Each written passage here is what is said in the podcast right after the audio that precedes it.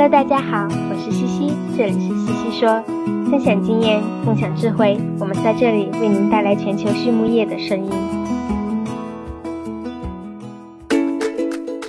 感谢西西说的合作伙伴们：英赛特解决肠道问题，美国达农威公司值得信赖的营养与健康专家，优宝生物、三和药业让健康养殖更简单。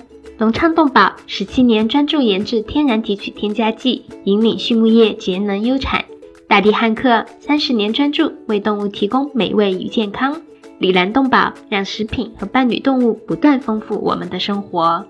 禾本生物专业酶制剂全球供应商，深耕生物发酵技术二十年。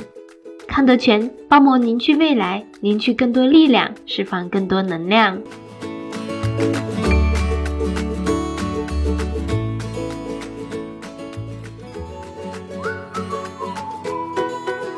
大地汉克芬多多系列二十八年沉淀，匠心推出，在两百多种调香原料中科学选取核心原料，融合调香技术与采湿调控技术，最优化精油产品的适口性。同时，全自动、全密闭配料系统、专利恒温混合技术、二次喷涂和空隙封闭技术的利用，保障产品的精准配置和稳定功效。二十八年沉淀，三年研发，芬多多系列为您的动物带来美味与健康。Hello，大家好，这里是西西说，我是西西博士公众号团队的丽婷。国庆假期就快结束啦，大家还玩得开心吗？今天呢，我们来聊一聊饲料。之前我们聊过许多关于原料、饲料配方等等的内容，但这些更多的是关于饲料非常细化的方面。今天我们就换一个角度，站在在校学生或者不熟悉饲料生产的读者的视角上来了解了解饲料厂每天都在干些什么吧。这期的西西说 and Swinet 呢，我们邀请到的嘉宾是一位刚刚进入饲料行业不久的萌新毕业生 Victoria Wilson。Victoria 在二零二一年硕士毕业于爱荷华州立大学的猪营养专业，今年二月刚刚入职，成为一名饲料厂的管理人员。今天我们就请他来分享一下他这大半年在饲料厂的日常工作和所学所闻吧。首先呢，我们来认识一下 Victoria。她在密苏里州的一个郊区长大，从八岁就开始骑马。十七岁的时候，她参加了第一次西部的马术比赛。本科他就读于密苏里大学的动科专业。一开始呢，他对牛很感兴趣，本以为以后都要和牛打一辈子交道了。结果第二年上了生化课和猪营养课以后，就对猪营养一往而深啦。于是，Victoria 在硕士的时候来到了爱荷华州立大学学习猪营养。在二一年毕业以后呢，Victoria 花了半年的时间去追寻自己所热爱的事情。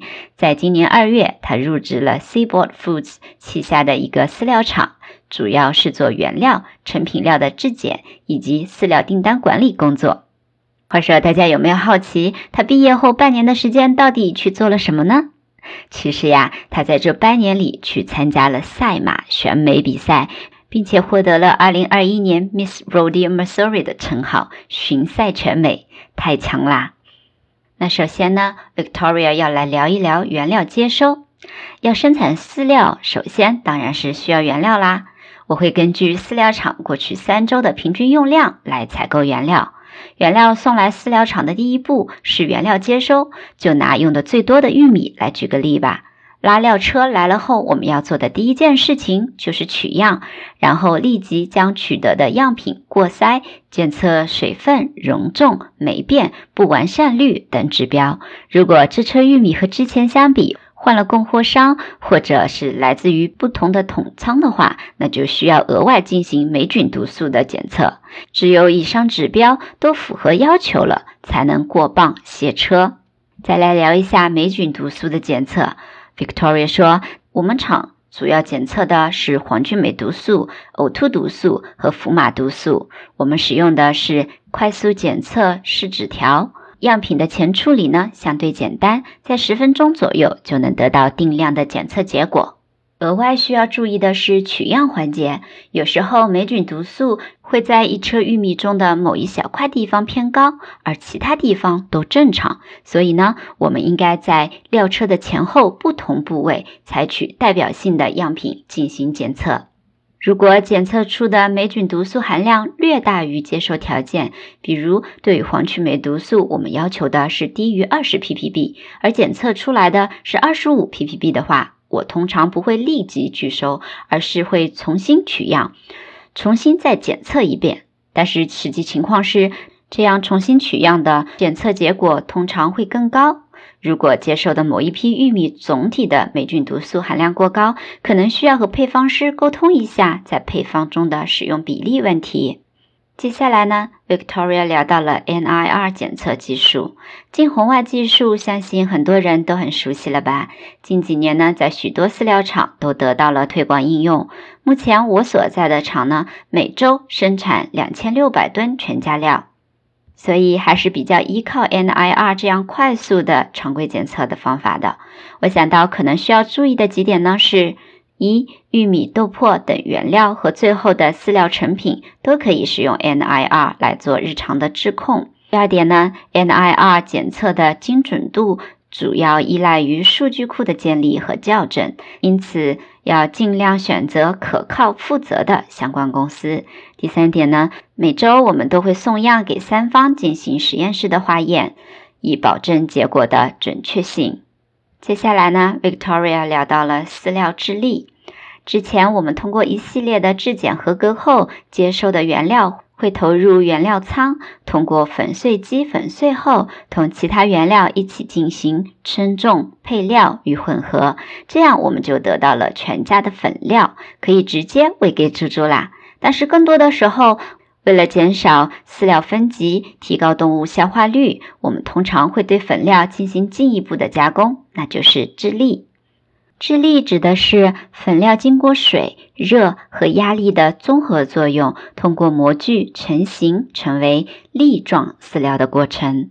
好的颗粒料应该大小均匀、硬度适中，在生产运输过程中不易粉碎。我们有一个对于颗粒料专门的质控指标——颗粒饲料耐久度指数。它的影响因素呢，有以下这些：一是调制的温度，在适当的范围内，温度越高，颗粒料的耐久度也就越高；第二是环膜，要注意环膜的清理和维护，不要有剩料堆积堵塞膜孔；第三是原料的本身性质，这包括原料的粉碎力度、纤维含量等等。粉碎力度越细，原料颗粒之间的粘合性越强，治理效果也就越好。第四点是油脂的添加，这要看是在混合式添加还是在制粒后喷涂。通常在混合式添加的油脂过多是不利于制粒的。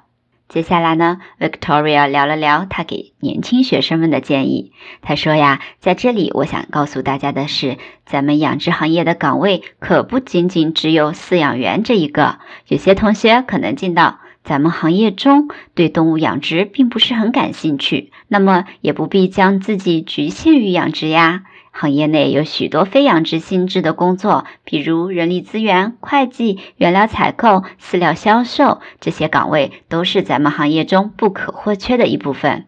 就拿我目前在饲料厂的工作举个例吧。在我的日常工作中，根本就看不到猪，但是我知道我也在积极的为行业做贡献呀。比如保证配方的有效执行，保证饲料的质量，以及和养殖场客户沟通饲料订单等等。大家都可以在咱们行业中找到适合自己的位置，同样的发光发热。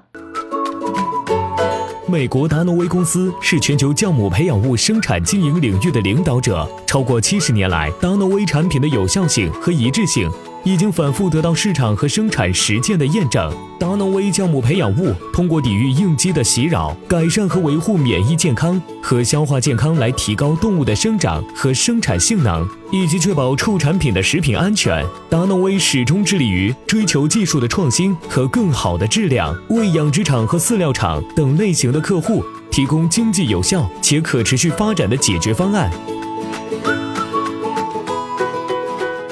在采访的最后呢 Victoria 聊到了她最喜欢的专业书籍是 NIC 二零一二主营养需求，以及堪萨斯州立大学的 Swine Nutrition Guide。